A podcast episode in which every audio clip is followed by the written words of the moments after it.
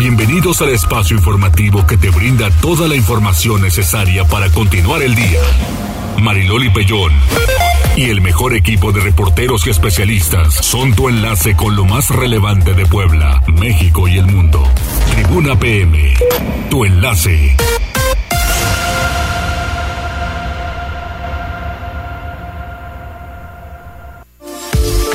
¿Qué tal? Muy buenas tardes. Mi nombre es Alejandra Bautista y a nombre de la titular de este espacio, Mariloli Payón, le doy la bienvenida a una hora de muchas noticias. Arrancamos este espacio con una temperatura de 24 grados centígrados, aunque allá afuera se registra lluvia, así que circule con muchísima precaución y sobre todo le hago la invitación a que cuide su dinero. Se registró ya un hecho, un asalto esta tarde en calles de la Colonia La Paz, en una taquería muy famosa de, podría decirse, de tacos, eh, ayúdame, tacos como placer buenos días, buenos días, buenas tardes, ¿cómo estás?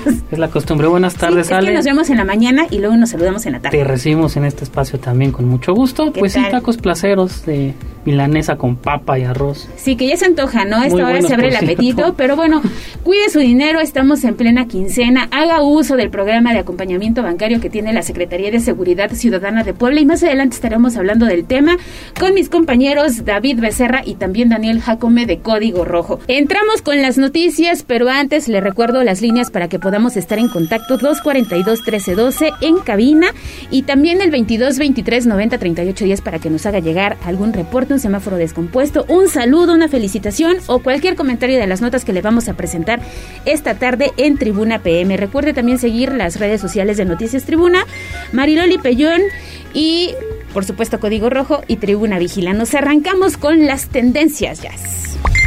Tribuna PM. Ahora sí, ya adelante, ¿qué encontraste el día de hoy? Muchas gracias, Ale, te vuelvo a saludar con gusto en este martes 16 de agosto. Pues fíjate que comenzamos con esta noticia que pues sigue dando de qué hablar a través de redes sociales y es que eh, continúan las labores de rescate de los 10 mineros eh, atrapados tras un derrumbe en esta mina de Coahuila. Este martes, durante la conferencia eh, matutina del presidente Andrés Manuel López Obrador, la, la Coordinadora Nacional de Protección Civil, mencionó que el gobierno de México solicitará la opinión de dos empresas extranjeros, una de Alemania y otra de Estados Unidos, sobre eh, el actual trabajo que se está realizando para rescatar a estos eh, mineros.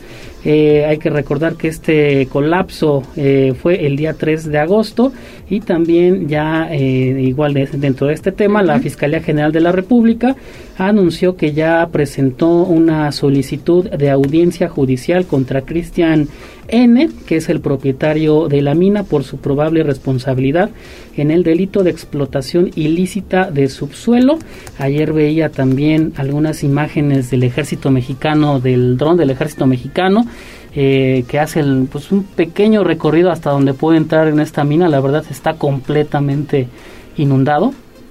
Es, es bastante es está bueno las, las tareas son bastante complicadas pasan los días no hay una certeza de la condición de los mineros lamentablemente hay que decirlo y pues estaremos al pendiente de qué sucede con estas eh, con la con, la opinión de estas empresas extranjeras. Y la desesperación de, los familiares, no que desde ese día se están esperando saber conocer tener información de qué pasa al interior de esta mina en Coahuila y mira, en otro tema que te presento, Ale, fíjate que eh, Jill Biden, la esposa de Joe Biden, el presidente de Estados Unidos, eh, es tendencia en redes sociales. ¿Por qué? Porque ha dado positivo a COVID-19. La Casa Blanca ha informado que padece síntomas leves y esto eh, hay que recordar que se da, o este contagio se da después de que su esposo, Joe Biden, contrajera COVID-19 por segunda vez hace algunas semanas. Hay que recordar que el presidente pues tampoco tuvo grandes síntomas, también están vacunados además. También están vacunados, esa es una gran ventaja,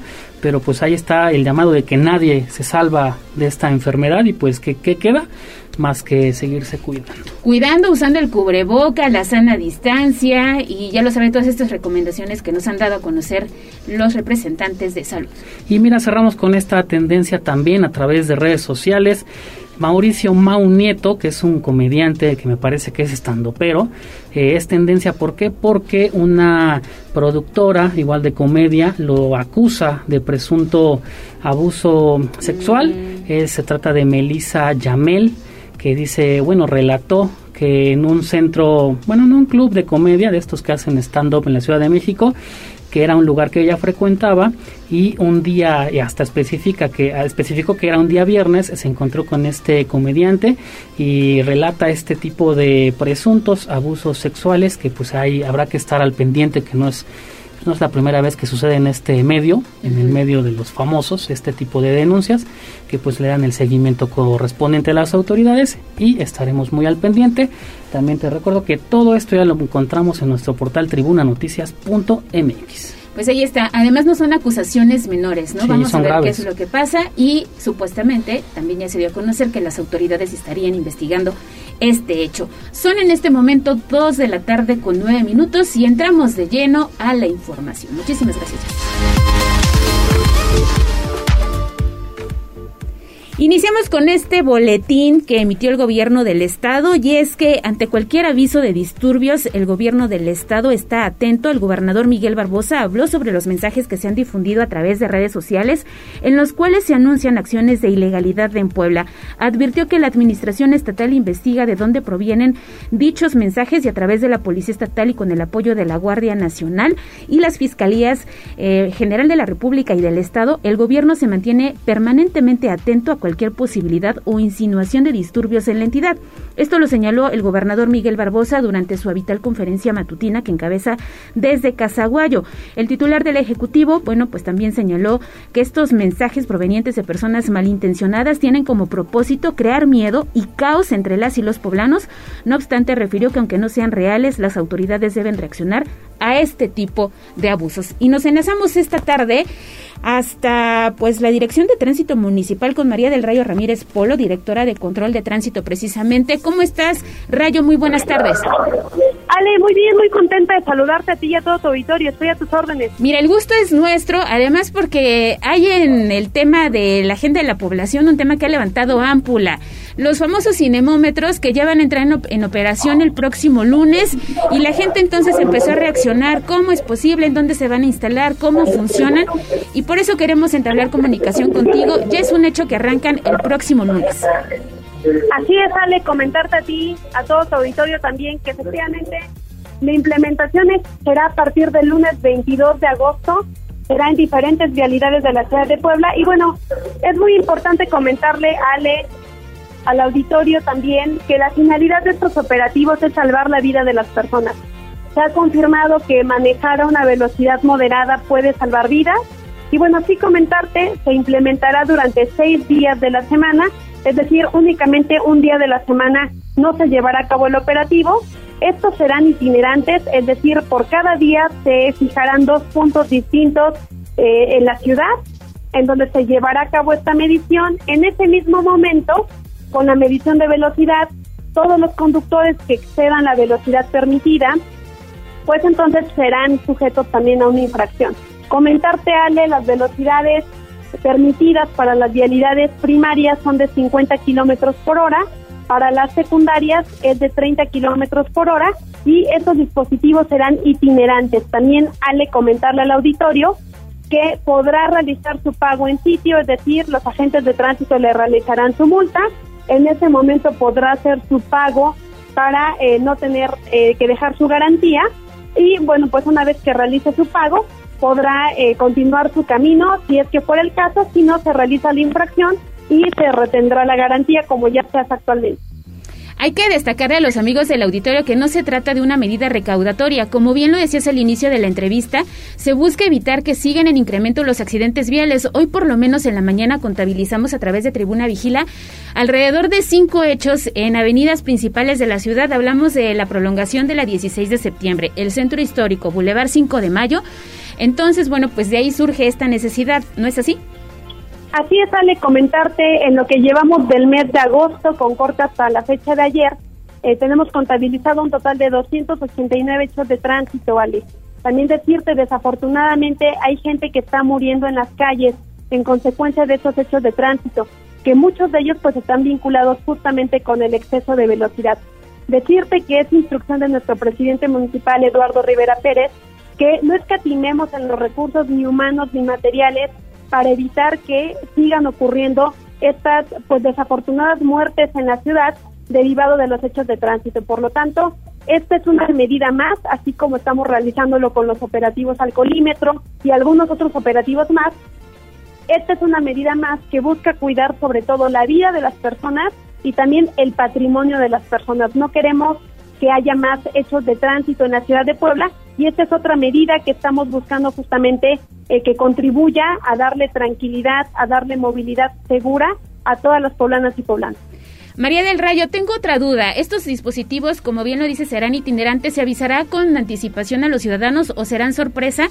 ¿Y las multas de qué costo a qué costo oscilan? Nos decías que bueno, estarán ahí a disposición los elementos de tránsito para hacer el pago de la multa correspondiente y también decirle a los conductores que hay vialidades en las que está señalizado el límite de velocidad. Nos revelaban hace algunos días precisamente el área de movilidad municipal que en el circuito Juan Pablo II tienen detectados automovilistas que van hasta 100 kilómetros por hora en horas pues de, de, la mañana, muy tempranito o quizá muy noche, cuando el tráfico vehicular no es tan pesado. Así es, Ale, comentarte, hemos sacado ya una medición en donde compartirte como parte de estos datos que nos estás diciendo, justamente en el Boulevard Hermano Cerdán se ha detectado que la velocidad que ha llegado a alcanzar es hasta de 160 kilómetros por hora. La verdad es que evidentemente pues esta no es una velocidad permitida para las zonas urbanas porque claramente pues ponen en riesgo a la vida de las personas.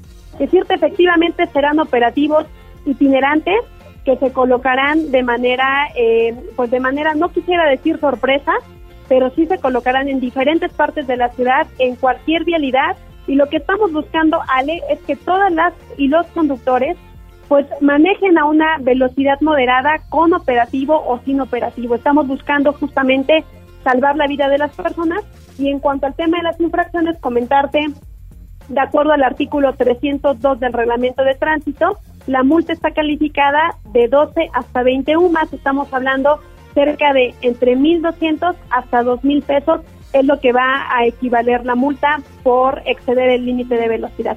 Ahí está la información. Y rápidamente tenemos mensajes de los amigos del auditorio. Oscar Cruz nos dice, ¿cómo se darán cuenta de las placas? Las multas llegarán a casa, ya lo, ya lo explicabas hace un momento. Carlos Charlot también nos dice, ¿dónde podremos consultar el límite de velocidad de cada calle?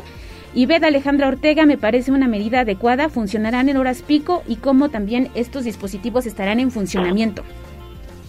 Contestarle a Oscar. Oscar, efectivamente, bueno, pues esta es una medida justamente que busca eh, cuidar la vida de las personas, cuidar el patrimonio de las personas y bueno, comentarles cómo van a identificar la placa. Este sensor y este radar de velocidad podrá tomar la imagen del vehículo en donde podremos tener tanto las placas como las características del vehículo con el cual se le mostrará al conductor que ha excedido el límite de, la velocidad. Incluso este monitor va a indicar a qué velocidad eh, y del vehículo en el cual se realizará su infracción. Eh, me, me, parece que también Carlos preguntaba respecto a cómo vamos a saber cuáles son los límites y cuáles son los límites de la velocidad. Decirles ya de manera oficial en nuestras cuentas eh, de redes sociales se está informando los límites de velocidad, se está indicando cuáles son las vialidades primarias, cuáles son las secundarias.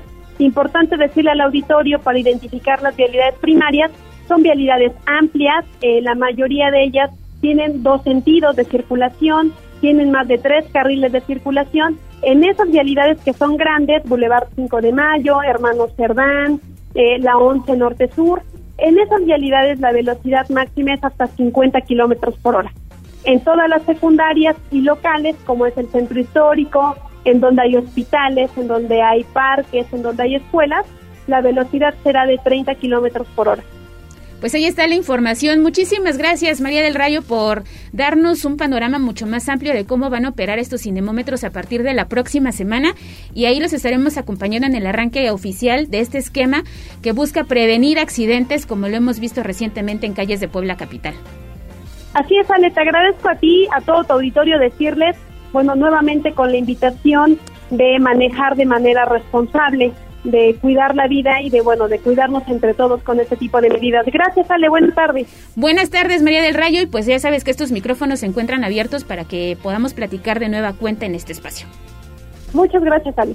Ahí está la información y muy alerta porque este tema vaya que ha ocasionado, pues le digo, ámpula entre la sociedad. Mucha gente se pregunta qué es lo que va a pasar hasta el próximo lunes. No olvide consultar el portal de casa www.tribunanoticias.mx porque hay una nota muy completa acerca de este esquema que pone en marcha el Ayuntamiento de Puebla. Son las 2 de la tarde con 19 minutos y vamos rápidamente con Pilar Bravo porque ahora sí, Pili, dicen que va la reconstrucción de San Alejandro. Pues eso dicen, sí, dale, lo cual yo tengo muchas dudas porque esta mañana el director general del Instituto Mexicano del Seguro Social, en la conferencia mañanera del presidente Andrés Manuel López Obrador, pues anunciaba eso, ¿no? Que en octubre, esa es la, la novedad, es que en octubre, pues habría ya la el inicio de por lo menos de obras o de trabajos del Hospital de San Alejandro. Es decir, eh, consideró que era ya el que la Sedena, es decir, la Secretaría de la Defensa Nacional, pues había terminado ya con eh, la demolición del, del inmueble, ¿no? Cosa que es cierto, ya lo vimos, terminó a finales de mayo, pero que eh, ahora eh, la Universidad Autónoma de México, la UNAM, pues estaba realizando estudios de mecánica de suelo y también estaba desarrollando pues un estudio ejecutivo para poder construir. Y entonces eso dice que va a iniciar en octubre próximo, pues obras, ¿no? Sin embargo, eh, no habló, fíjate, el, el secretario, el director general del Seguro Social, pues no habló nada de lo que ya se tenía pues muy avanzado, que era el hospital de Amozoc, que en donde, bueno, pues ya se entregaron precisamente pues las escrituras de del predio que otorgó el ayuntamiento de ese lugar y que, eh, bueno, pues era la obra inmediata a construir a partir de este año, ¿no? Sin embargo, bueno, pues el director Zoe Hernández, eh, Zoe Robledo, pues asegura que no, que sería en octubre. Eso, bueno, pues causa un buen entusiasmo y que ojalá y de verdad se puedan iniciar estas obras que anuncia el director general del Seguro Social. Sin duda no va a ser un, un inmueble igual al que estaba de 400 camas, sino, lo han dicho varias veces ya, se trata de un hospital más pequeño de apenas 240 camas máximo y que bueno, pues sería precisamente para desahogar la carga pues que tiene actualmente ah, eh, la hospital la Margarita, ¿no? Que todos sabemos que está hasta el tope. Sin embargo, bueno, pues vamos a esperar octubre a ver si de veras se inician estos trabajos. A ver si de veras, digo, no se trata de conformarnos, pero sí de desahogar, como bien dices, lo que sucede hoy en el Hospital de la Margarita. Y esta noticia, pues llega y es bien recibida porque han pasado cinco años, Piri. Sí, hay que recordar que, bueno, el, el Hospital de San Alejandro se vio afectado por el sismo primero de 1999, posteriormente, ya fue cuando colapsó, en el 2017. Y bueno, pues se tardaron casi dos años y medio para iniciar los trabajos de demolición que realizó el ejército. Bueno, ya se hizo, ya se sacó todo el escombro, ya está limpio el terreno. Y bueno, yo sí me acuerdo que la UNAM había hecho unos estudios antes de que se demoliera, ¿no? Eh, sobre todo porque se habla de que el terreno pues no admite grandes construcciones elevadas, ¿no? Pero bueno, hay que esperar a ver qué es el diagnóstico de, de la UNAM, pero sobre todo lo más importante es que empiecen las obras, ¿no? A la Margarita le urge, de verdad es que le urge tener el desahogo de camas, porque bueno, ya todo el mundo lo sabemos, está hasta el tope, tanto la sección de urgencias como el resto del hospital. Entonces, bueno, pues vamos a esperar si de veras lo que dijo hoy el director general del Seguro Social, pues se cumple.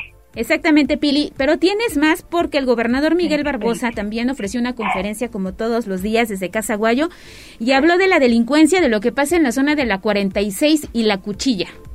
Sí, eh, fíjate que bueno, dentro de los temas de seguridad pública tratados hoy por el Ejecutivo, perdón, es que llegando de calle, bueno, eh, pues decía un asunto, el tema de la cuchilla que se ubica ahí en el Boulevard Norte frente al Mercado Hidalgo y la zona de la 46 definitivamente serán limpiadas de la delincuencia, de la delincuencia. Y es que, eh, bueno, tú sabes que ayer, más bien desde el domingo y ayer lunes, bueno, pues los comerciantes establecidos solicitaron precisamente su intervención con el propósito de que se deje trabajar aquellos que, bueno, están legalmente establecidos.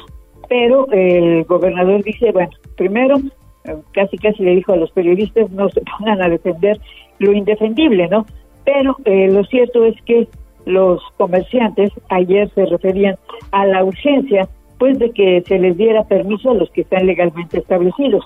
Pero el Ejecutivo dijo que sería limpiada definitivamente esta zona, pues de todos los tipos de delincuentes. Que todos contribuyan, los comerciantes eh, que hacen comercio legal, a que esta zona se limpie. Todos provoquemos un nivel de conciencia. No puede seguir ahí como una situación de hecho, una zona de ilegalidad,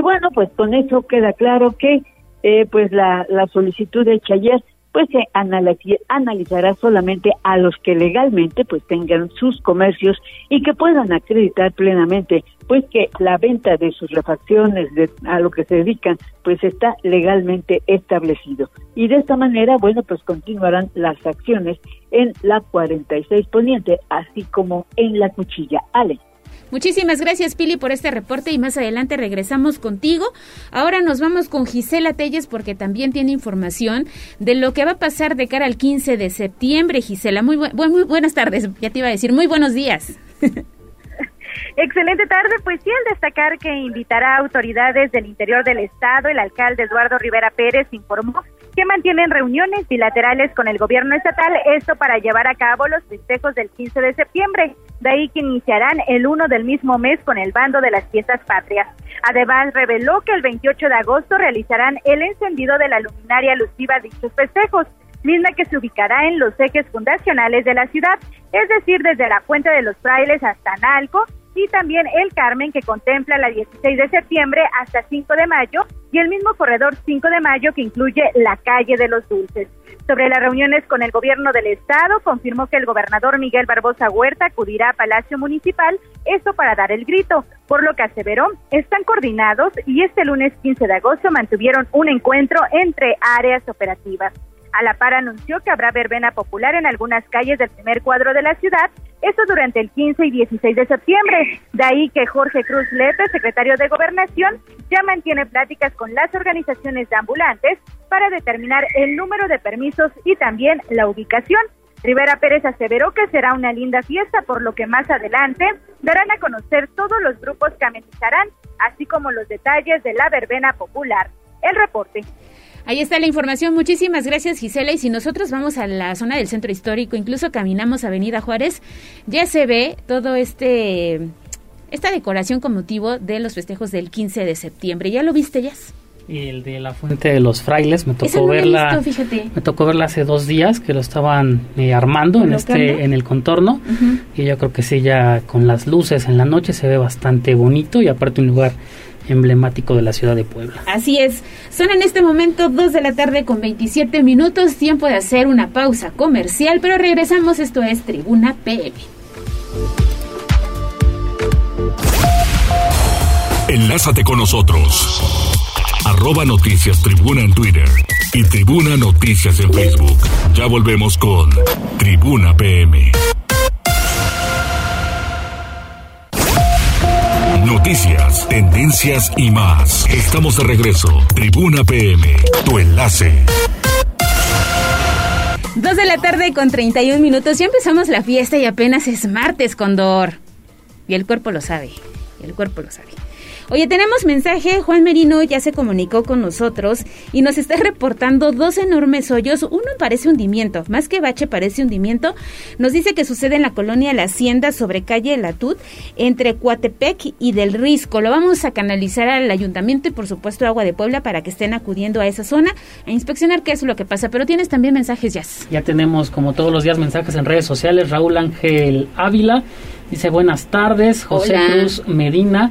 Dice los escucho y veo perfectamente bien. Es el noticiero vespertino que más me gusta, Tribuna Noticias.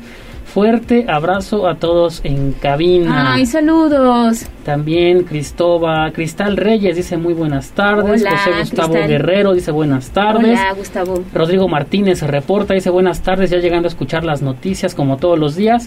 Qué bueno que hagan ese operativo, ya estuvo bueno de tantos conductores, que de que los conductores se sientan amos de las calles y no respeten a los demás usuarios que transitamos también. Oscar Cruz también saludos, Carlos Charlotte y Beta Alejandra Ortega. Mira, la señora Magdalena Ortiz se reporta porque en este espacio siempre nos comparte que va a comer. Ay, buenas nada más antoja, señora. Un gusto verla aquí, señorita, aunque también se extraña a Mariloli. Sí, este es el espacio de Mariloli. Únicamente me tocó hoy entrarle al quite porque tuve un compromiso, pero mañana ella estará aquí muy puntual en punto de las 2 de la tarde. Dice, hoy tenemos sopa de lote, arroz rojo con huevo estrellado y salsa verde enchiladas suizas mm. gratinadas con manchego. Para los niños tenemos salchipulpos con mucha catsup, de postre nieve de limón con chamoy y refresco de manzana para tomar. Y también saludos para Flor, que dice saludos Ale y Jazz. Saludos a Flor también. Ahí están los mensajes. Muchísimas gracias por ponerse en contacto con nosotros y seguimos con las noticias. Vamos con Liliana Tecpanecatl porque hay Feria del Empleo en San Andrés Cholula y empleos que exigen mucho y pagan poco las ofertas laborales a las que se enfrentan los recién egresados. Hablamos de los universitarios, Lili. Gracias, te saludo con mucho gusto, igual que el auditorio, pues efectivamente te platico la historia de Gerardo Robles. Él tiene 26 años y una ingeniería industrial bajo el brazo. Hace un año que egresó de la universidad y aunque prácticamente durante toda la formación académica trabajó, ahora que le toca insertarse al mundo laboral como un profesionista, no ha tenido suerte.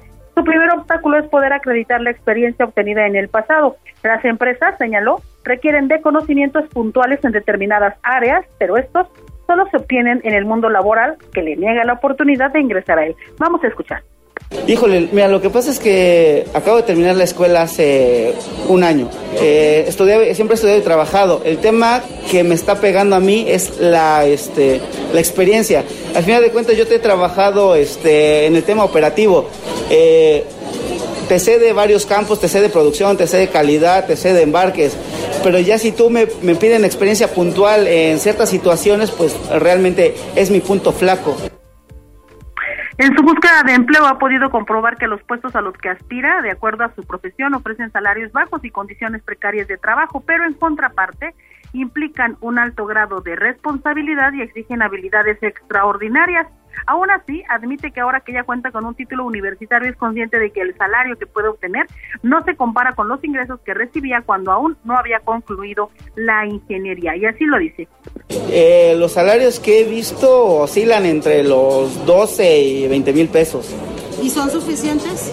Eh, te soy honesto, no, pero hay peores. Digo, al final de cuentas, mi, mi, empleo anterior, eh, para el grado de responsabilidad y el sueldo, eh, no era nada comparable. Tenía un tema con, con, este, con vigilancia e investigaciones de Volkswagen, eh, donde prácticamente estaba siendo auditado todos los días y en el tema de que una falla te podía conllevar temas legales y no era compensado con el sueldo. Gerardo afirma sin titubeos que más allá de un trabajo bien remunerado, él busca estabilidad laboral y crecimiento profesional, pero el tiempo premia. Tras 12 meses en un salario en el que su familia lo ha apoyado, la desesperación terminará por ser el factor que decida su próximo empleo. Es el reporte. Sí, la triste realidad, ¿no, Lili? A la que se enfrentan, pues, digamos, básicamente todos cuando salimos de la escuela. Sí, la verdad es que el tema de los recién egresados, y fíjate que el gobierno en mm. todos sus niveles pues ha hecho algunos esfuerzos, puesto en marcha algunos programas, pues justamente con la intención de incentivar a que las empresas eh, pues justamente eleven las oportunidades para los recién egresados. Sin embargo, pues hasta el momento esto no ha ocurrido. Ojalá que las empresas sean más sensibles en este sentido. Ana. Y bueno, tienes más, precisamente de San Andrés Cholula, estuviste en esa zona y a través de murales se suman al combate contra la violencia machista.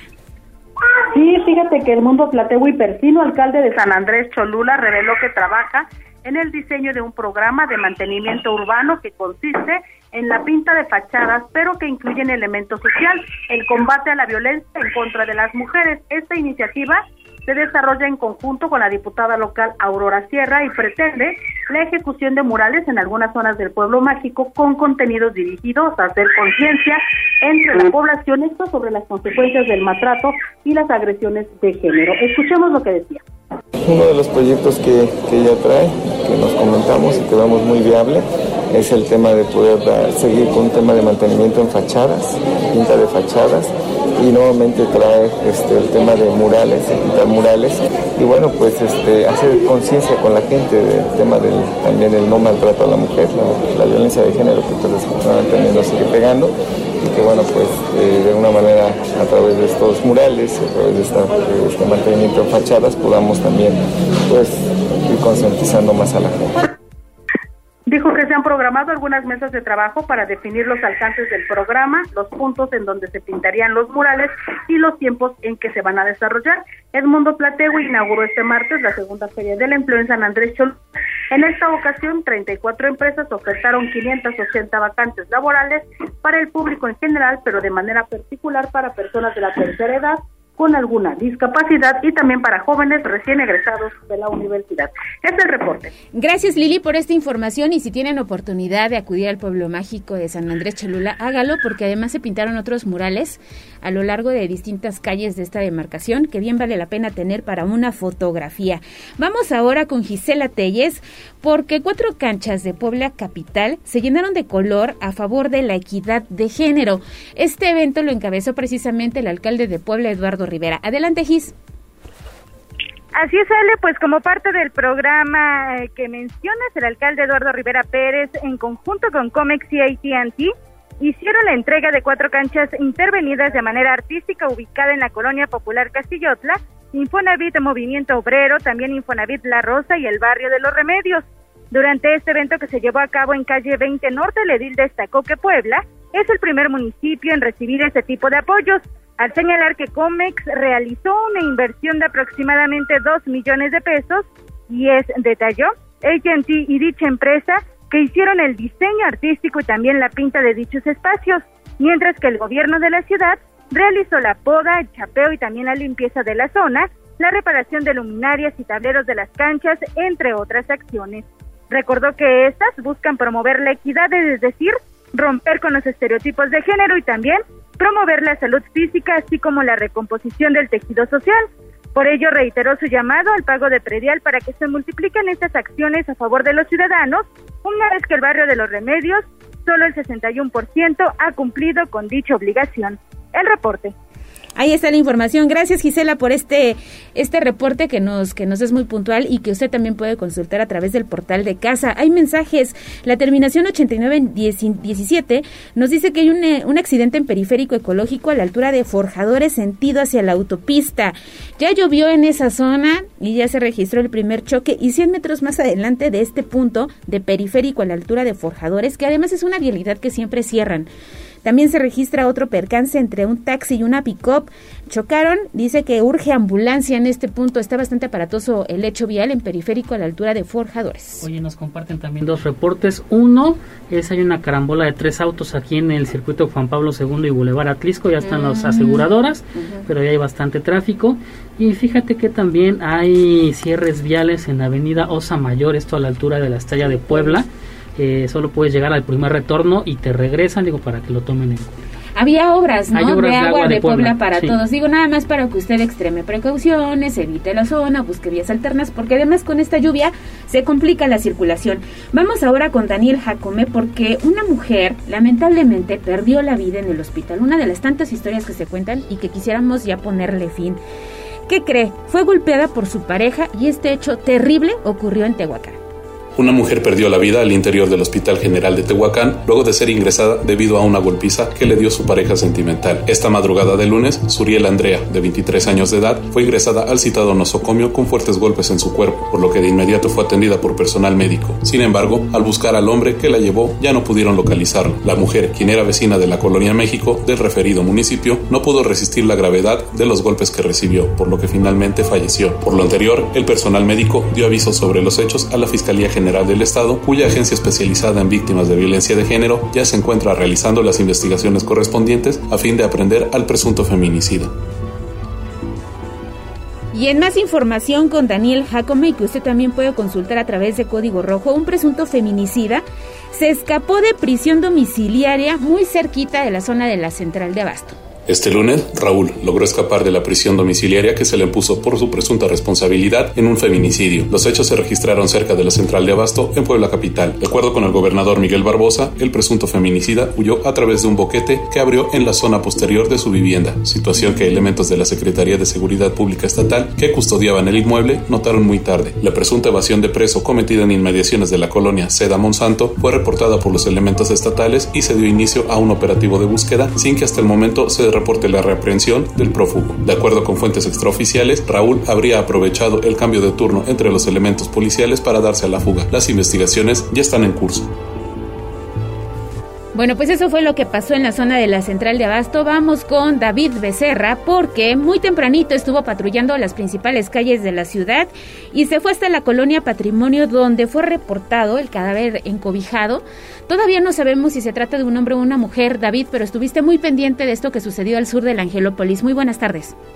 Ale, buenas tardes, te saludo otra vez con gusto. Pues sí, fue al filo de las 7 de la mañana de este martes cuando se recibió un reporte al número de emergencia 911 de un hombre encobijado que yacía sobre el asfalto en calle Aldama. Esto en la colonia, como lo comentabas, Patrimonio. Al lugar arribaron los primeros respondientes pidiendo apoyo de servicios de emergencia que al llegar a la zona constataron la muerte del sujeto que se presume tendría huellas de violencia. Policías de la Secretaría de Seguridad Ciudadana hicieron el acordonamiento del lugar y miembros forenses comenzaron las labores de investigación para esclarecer los hechos en los que este sujeto fue privado de la libertad y así poder realizar el levantamiento de cadáver para liberar la zona. Se espera que en poco tiempo las autoridades revelen más detalles del caso. Incluso había vecinos que, bueno, estaban intentando tomar videos, pero estaba súper, súper bien acordonada la zona por parte de los elementos policiales. Ale. Muchísimas gracias David por esta información y los videos, las imágenes de esta nota que cubrió David muy tempranito están disponibles a través de las redes sociales de casa. Son 2 con 44 minutos. Vamos rápidamente antes del reporte vial a escuchar un mensaje que nos comparten a través del 22 23 90 38 10. Tráiler accidentado de, que transporta agua aquí en la avenida Municipio Libre, justamente en la curva.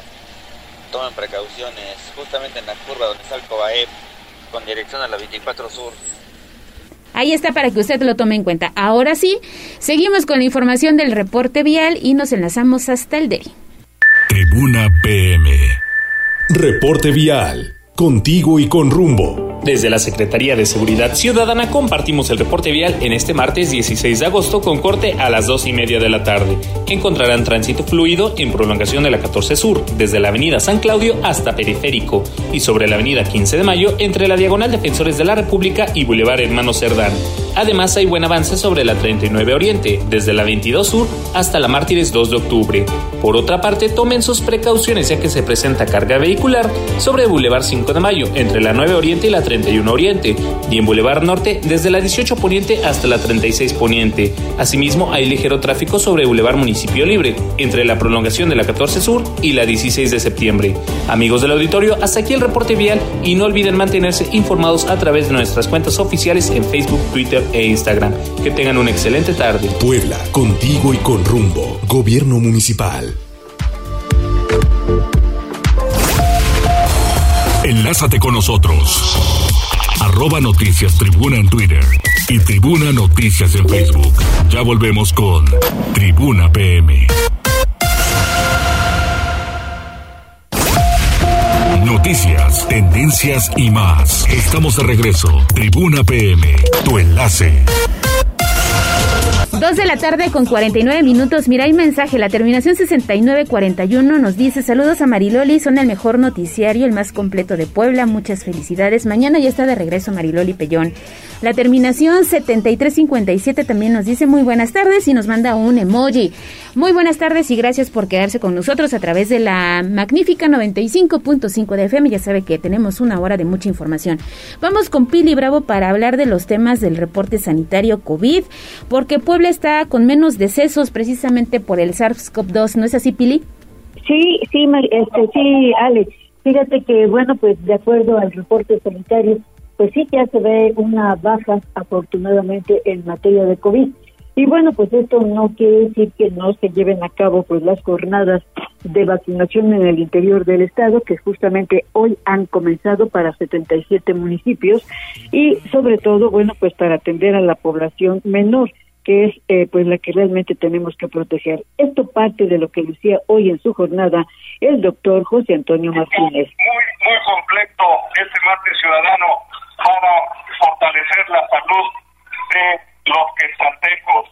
Ya en tema vacunación, el día de hoy iniciamos en 77 municipios para dosis pediátricas y segundas dosis para 12 a 17 años Habrá 99 módulos. Por favor, consulten la página de previene covid19.puebla.gov.mx diagonal vacuna. Ya el tema COVID, 82 casos nuevos en comparación al día de ayer.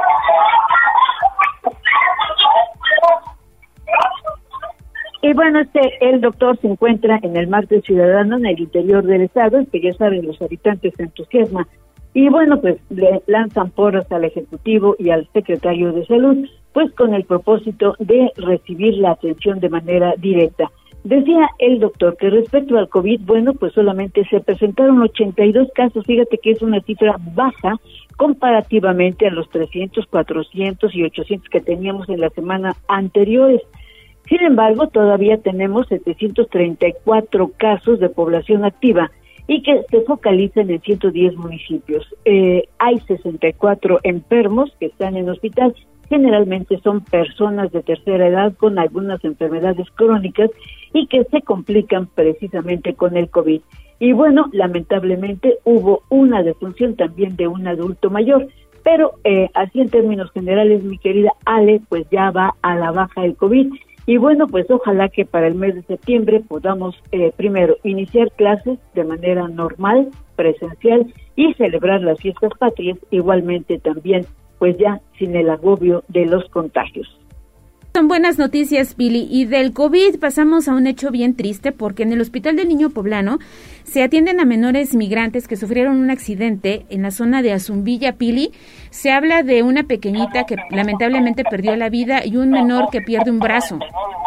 Sí, fíjate que bueno, ya desde el lunes hablábamos precisamente de este tema en donde, fíjate, lamentablemente el fin de semana pues venía una camioneta con 16 pasajeros, incluyendo al operador, que venía a alta velocidad y justamente porque había operativos de la de migración y de la Guardia Nacional en el cual ya se habían detenido a más de 600, a más de 600 migrantes en dos operativos distintos en esa región. Y bueno, yo creo que el conductor de esta camioneta estaba advertido y entonces a toda velocidad iba por la región de Azumbilla, Cañada Morelos, y bueno, para eh, pues evitar la presencia de elementos, eh, iba en exceso de velocidad, se volcó y bueno, lamentablemente pues causó la muerte de varias personas, fundamentalmente mujeres de nacionalidad ecuatoriana y venezolana. En el lugar habían fallecido cuatro, pero esta mañana el gobernador hablaba pues de que también no solamente eh, fallecieron estas mujeres, sino que otros tantos, eh, también menores de edad, están siendo atendidos en el Hospital del Niño Poblano, donde lamentablemente un menor de edad pues ha tenido que ser amputado, otro está pues grave. Y en resumen, te puedo decir que hasta ayer eran ocho, ocho personas fallecidas. Y bueno, pues el Instituto Nacional de Migración, porque es un asunto estrictamente federal, pues ahora no sabe qué hacer con, con los difuntos, que en su mayor parte son mujeres, te repito, de nacionalidad ecuatoriana y venezolana y hondureña, y que, bueno, pues tendrán que repatriar a, a sus lugares de origen. Primero costó trabajo identificarlos y solamente pues se recogieron pues la documentación que habían encontrado en el lugar del accidente. Y bueno, pues los que han logrado salir con vida pues son los que han hecho pues parte de la identificación de las víctimas. No se sabe si se van a incinerar, si serán repatriados eh, los cuerpos, en fin, tiene un serio problema el Instituto Nacional de Migración, que es la autoridad encargada de este asunto, y luego pues también la custodia de los menores de edad, ¿no? Imagínate el bebé que ha perdido pues el bracito, va a requerir pues sin duda de muchos cuidados. Sí, Pili, una situación bien triste lo que pasa con los migrantes que buscan el famoso sueño americano y que a su paso por Puebla y por otras entidades del país se enfrentan a situaciones bien lamentables. Sí, sí, y sobre todo, mira, menores de edad, ¿no? Sí, bueno, ahora el DIF está encargado de atenderlos, ¿no? Pero mira, en el caso de estos niños, de estos dos niños que están en el Hospital de Niño Poblano, pues van a requerir de muchísima atención, ¿no? Así es, Pili, pues muy completa la información, te agradezco mucho este reporte. Buenas tardes. En información de última hora también están informando que eh, personal de la Fiscalía General del Estado ya concluyó estos cateos que emprendió desde hace algunos días en la zona de la 46 Poniente. Automovilistas que circulan por esa zona están reportando a la voz de los poblanos que ya se reabre la circulación, así que son buenas noticias si usted planea circular por esta zona donde se comercializan autopartes. Nos vamos cuando son las 2 de la tarde con 55 minutos a escuchar los deportes porque ya está listo Ernesto Romero. Tribuna PM. Adelante, Neto, te saludo con mucho gusto esta tarde. ¿Qué tal, Ale? Muy buenas tardes. Buenas tardes a todo el auditorio. Vamos rápidamente con la información deportiva y es que de manera inmediata este martes se pone en marcha la fecha número 9 del torneo Apertura 2022 en el fútbol mexicano y el Club Puebla recibe en el Estadio Cuauhtémoc al Necaxa a partir de las 21 horas con 5 minutos. Y es que el cuadro de la franja pues viene de empatar de manera agónica el viernes pasado ante los Cholos de Tijuana a tres tantos, ya que al minuto 80 perdían por marcador de 3-1 y en tiempo de reposición consiguieron igualdad a tres anotaciones gracias al tanto conseguido por Yossi Altidor para descontar y después en tiempo de reposición prácticamente en la última jugada a balón parado aparece Israel Reyes que sigue buscando un lugar en la próxima Copa del Mundo. Y es que aunque el pueblo llegue a este compromiso con la moral por las nubes, con ese empate, también hay que dejar en claro que ha caído en un bache, ya que no gana desde la pasada fecha 2. Son seis partidos sin saborear las mieles del éxito, de ahí la importancia o la urgencia de conseguir las tres unidades cuando reciban al conjunto necaxista. Puebla suma en el campeonato 11 puntos y se ubica en la posición número 6 de la tabla general.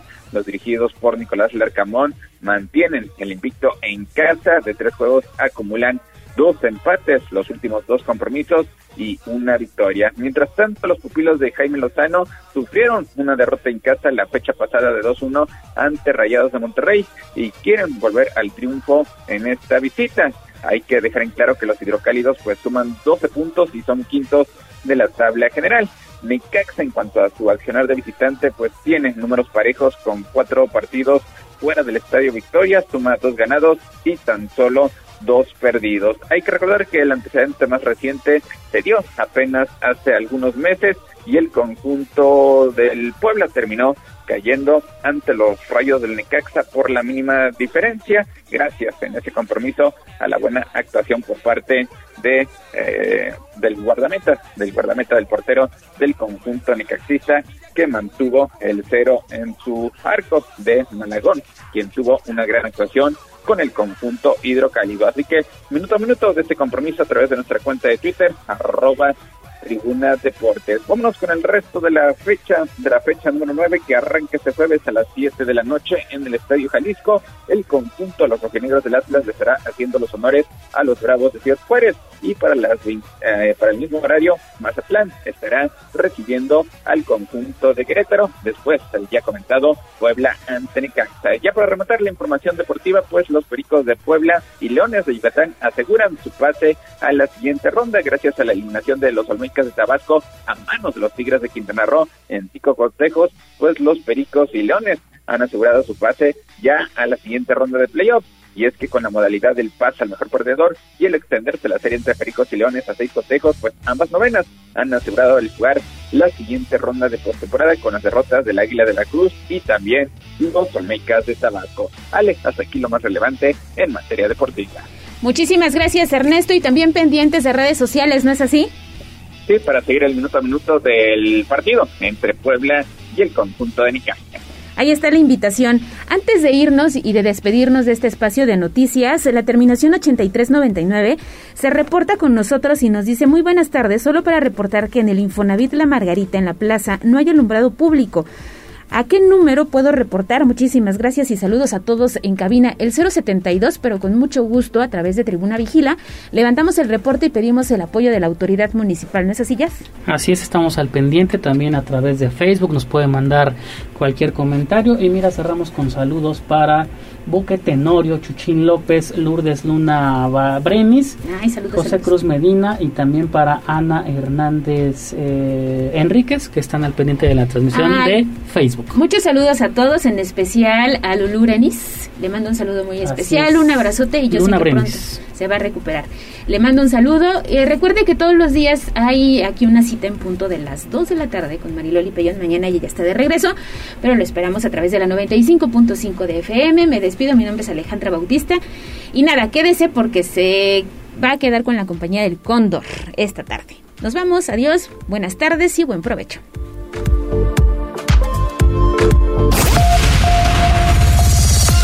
Gracias por enlazarte con nosotros. Seguimos informándote vía redes sociales. Arroba Noticias Tribuna y Tribuna Noticias en Facebook. Tribuna PM es un producto de Tribuna Comunicación. Fuerza en medios.